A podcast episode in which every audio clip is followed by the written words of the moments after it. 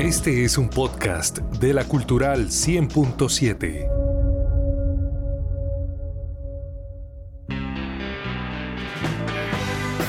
En Opina Santander es el momento de fútbol vinilo con Freddy Josué Niño.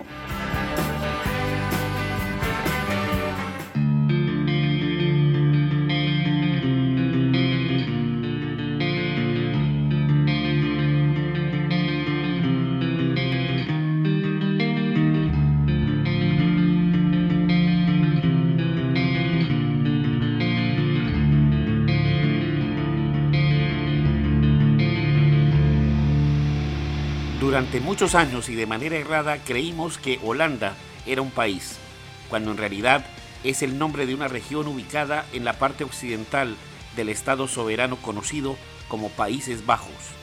Gran parte de ese error se transmitió gracias a la huella que dejó aquella selección naranja que en la Copa del Mundo de 1974 le mostró al mundo aquel fútbol total que si bien no le significó el título, sí le aseguró un lugar en la historia del más apasionante de los deportes.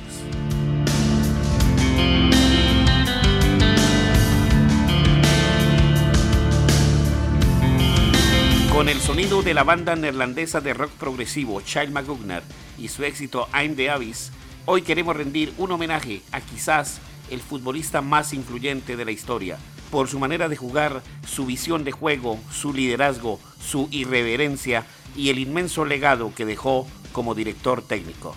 A unos días de conmemorar seis años de su partida, hoy es un honor presentar en nuestro espacio un perfil del gran Johan Cruyff. Bienvenidos a Fútbol Vinilo.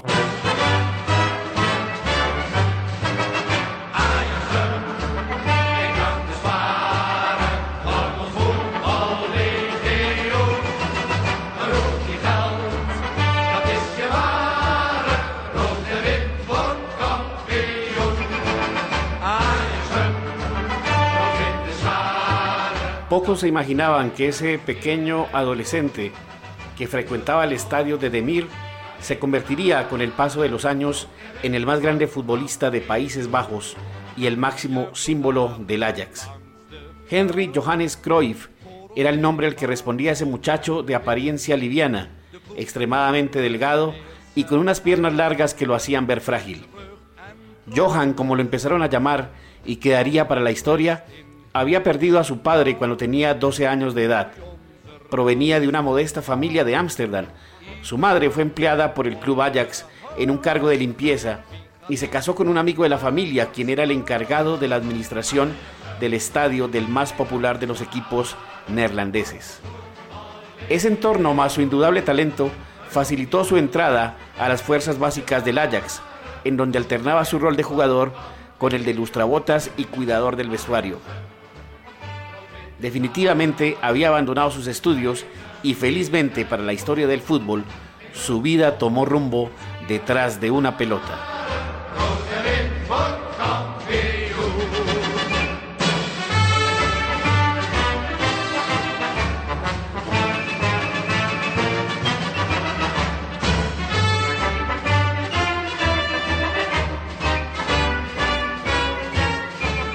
Las manos sabias de Rinus Michels prepararon un programa especial de entrenamiento y fortalecimiento para que Johan pudiera desplegar su indudable talento en la primera división del Ajax. Su esperado debut se dio en 1964. El joven Cruyff tenía solo 17 años. Empezó así una carrera en la que tan solo al año siguiente se haría a un puesto en la titular del primer equipo del Ajax. Tres años después ya había logrado títulos de liga y Copa más el trofeo de goleador de la Liga de Países Bajos. En 1969 logró por tercera vez consecutiva ser el mejor jugador de su país, el mejor jugador de la temporada anual, al tiempo que hizo parte del Ajax que perdió la final de la Copa de Campeones de Europa ante el Milan.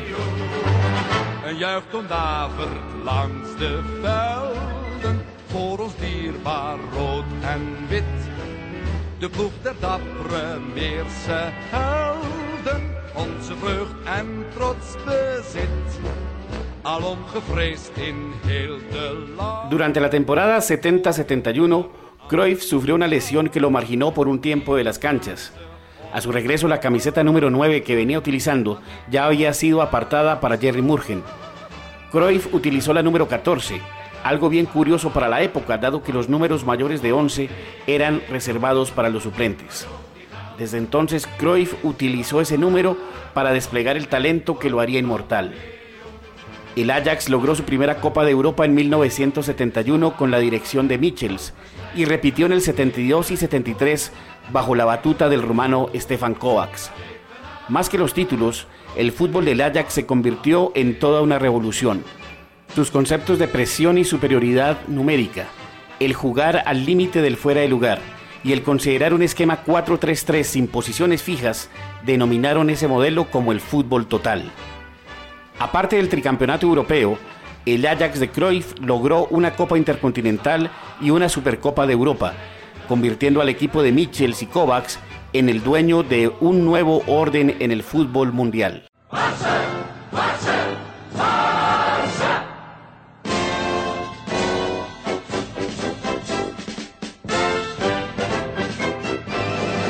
En 1973, Cruyff empieza a escribir la nueva historia del Barcelona de España.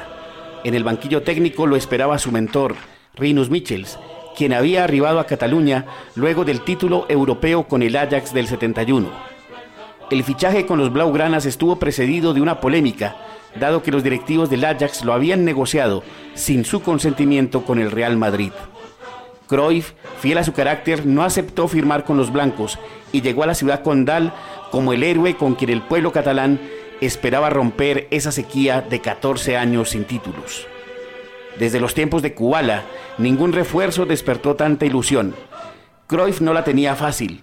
El Barça se encontraba penúltimo de la liga, pero logró una segunda vuelta casi que perfecta, en la que quedó para la historia la manita, aquella goleada 5 a 0 sobre el Madrid en el Bernabéu, así como el gol del Espuelón al Atlético de Madrid.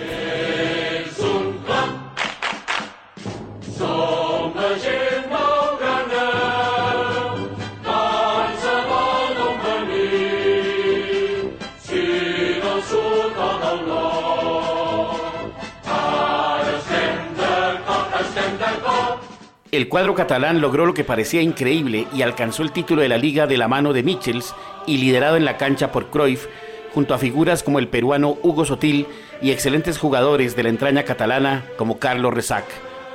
En las siguientes temporadas, Cruyff siguió destacándose aunque el Barcelona apenas ganó una Copa del Rey.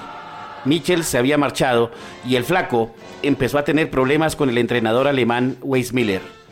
La etapa de Cruyff como jugador blaugrana terminó en 1978 sorpresivamente se iría a la imberbe Liga Norteamericana, pero estaba escrito que el flaco, el número 14, el holandés volador, volvería a Barcelona para quedar para siempre en el corazón culé. Ya hablaremos de esto más adelante.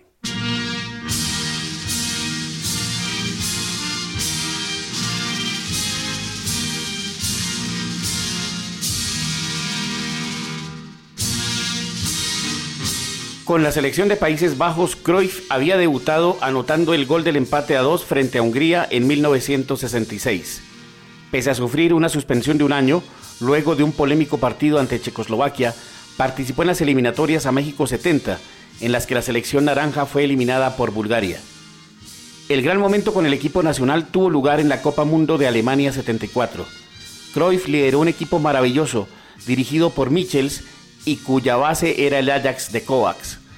La historia no olvida a esos intérpretes del fútbol total. Aparte de Cruyff, Neskens, Van Hanegen, Johnny Rep, Ari Hahn, los Van de Kerkhoff, entre otros, revolucionaron los conceptos técnico-tácticos y fueron pasando por encima de Uruguay, Argentina, Brasil. Si bien el título fue de Alemania, el Mundial del 74 se recordará siempre como la Copa de la Naranja Mecánica.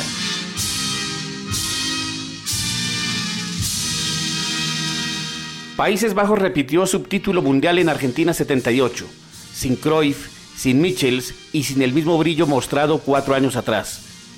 Johan se negó a ir a Argentina, nunca se comprobó la verdadera razón. Dicen que en protesta por la dictadura militar que imperaba en esa nación. Otra versión señala que por amenazas de un secuestro. Hay quienes dicen que por no poder llegar a un acuerdo con la firma Adidas, patrocinadora del equipo naranja. Sobre esto último, en el 74, Johan jugó con una camiseta que no tenía las tres rayas de ese sponsor.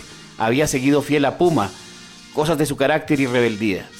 Su retiro como jugador se dio en 1984 luego de un insólito paso por el Levante de España y de una vuelta al Ajax que terminó con diferencias con los directivos para recalar defendiendo los colores de su archirrival, el Feyenoord, equipo con el cual logró la Copa de Países Bajos.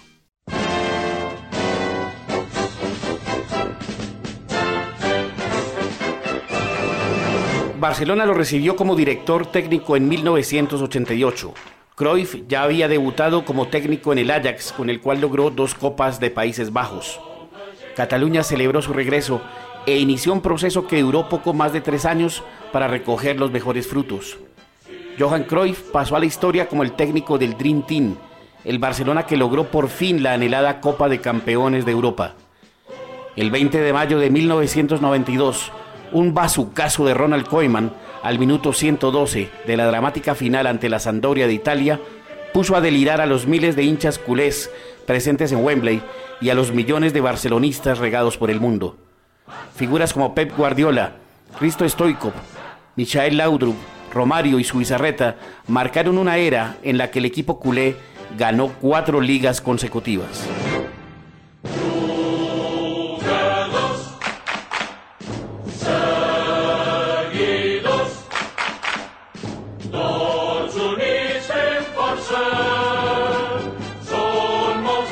El 24 de marzo de 2016, el gran Johan Cruyff falleció en esa Barcelona que lo adoró. A los 68 años de edad, un cáncer de pulmón le ganó la partida a esta leyenda, el primer futbolista en ganar tres balones de oro, el mejor futbolista europeo del siglo XX, el líder en la cancha del fútbol total, la máxima figura del Ajax y el hombre que partió en dos la historia del Fútbol Club Barcelona. Esto último más que por los títulos, por el legado, el estilo y la filosofía de juego que convirtió a la Masía en el semillero del mejor equipo de la historia, dirigido por uno de sus alumnos más aventajados, Pep Guardiola.